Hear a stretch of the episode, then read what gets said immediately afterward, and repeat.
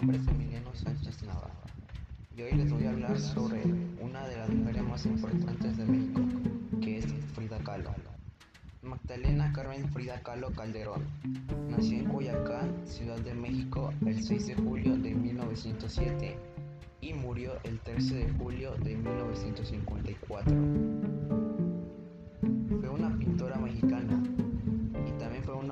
De 150 obras, principalmente autorretratos en los que proyectó sus dificultades por sobrevivir. Frida es tan importante que fue la primer artista nacional en presentar una de sus obras en el Museo Louvre. Es innegable la influencia que ha ejercido Frida en el mundo del arte, hasta nuestros días. Prueba de ello son todos los artistas y personas que le rinden homenaje o que han sido influenciados por su obra.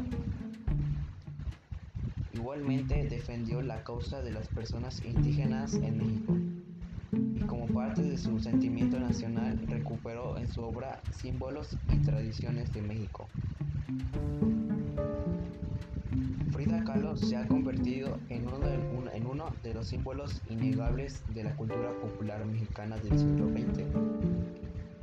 Frida decidió crear su imagen como si de una obra se tratara y quiso enfocar a la lucha hacia la igualdad. Masculinizó su aspecto permitiendo y aceptando el vello facial y se olvidó de los estereotipos de género que eran tan seguidos en la época. Frida es un símbolo del feminismo por algo más que por sus cuadros.